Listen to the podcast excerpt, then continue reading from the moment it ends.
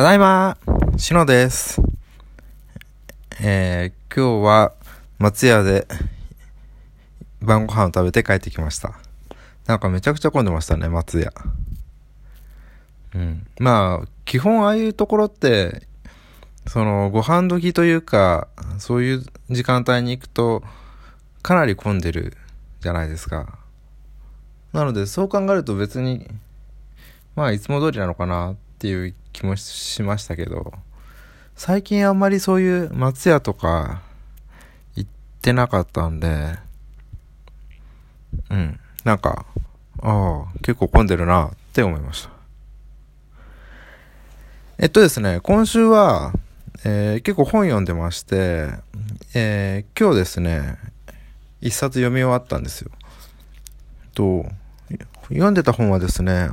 奥田明子さんのファミリーレスっていう本なんですけど、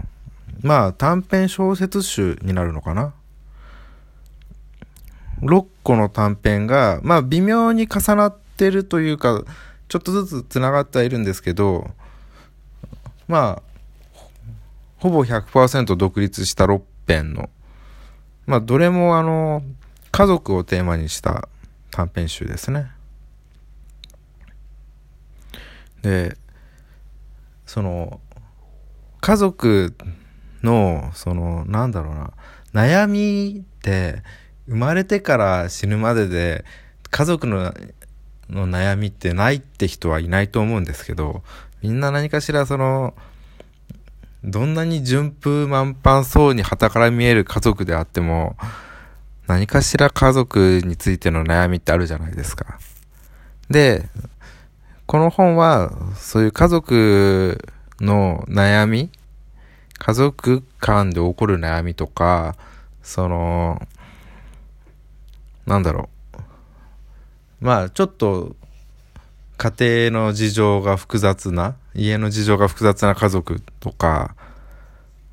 まあ、思春期の子供のいる家族とか、まあ、いろいろな、その、切り口で、あの、普通の家族ってないよねっていうことを言ってるのかなっていうふうに思いました。その普通の家族ってないよねっていうのは、その、普通ってのはって基本的にはないじゃないですか。その、基本的にはというか、ない、ない、ないじゃないですか。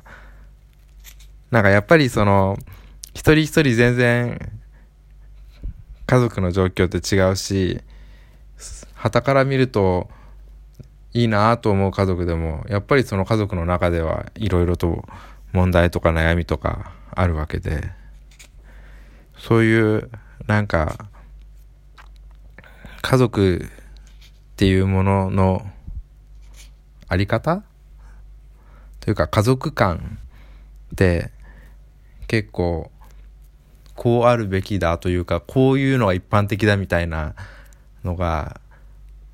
特に日本では蔓延してるけれども実際そんな家族っていないよねっていうちゃんとちゃんとというかそれぞれ何か悩みながら日々暮らしてるっていうのを描いた作品かなと思います。そう。なので、あの、どの短編もですね、結構、始まりも終わりも、なんか今まで続いてきたことの一部を切り取って、切り取られた後も、まあこのままこういう過程が続いていくというか、まあ今後いろいろあるだろうけれども、決して悩みが解決してたりとかいうわけではなくて、まあ、一つ大きな悩みが解決してもまた別の悩みが出るとかもあるでしょうし、まあそういうのがずっと一生続いていくのが家族なんだなというのをなんか感じた一冊でした。うん。結構面白かったですね。なんかその後書きというか解説書店員の方が解説を書かれてるんですけど、まあこれ僕文庫本で読んでるんで、まあ文庫本にはそう、書店員の方が解説を書かれてるんですけど、なんかこの作家さん自身が結構その孤独をテーマに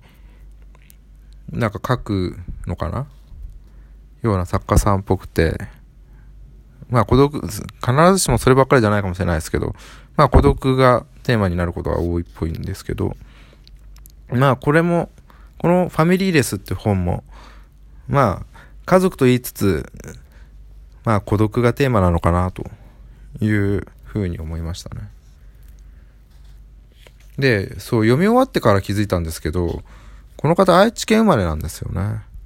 1983年愛知県生まれって書かれてるんで、超、僕の、出、出、ん？生まれた年に近くて、僕1984年生まれなんで、1年先輩ですね、多分。で、愛知県生まれってことなので、まあ出身同じなんで、地元にそんな人が、まあ愛知県って広いですけど、まあ地元にでもそんな人がいたんだっていうふうに。まあそういう意味でも新たな発見ができました。というところで、えー、奥田明子さんのファミリーレス。まあ、気になった方、ちょっと読んでみてください。僕は角川文庫のやつで読みました。では、今日はこの辺で。バイバイ。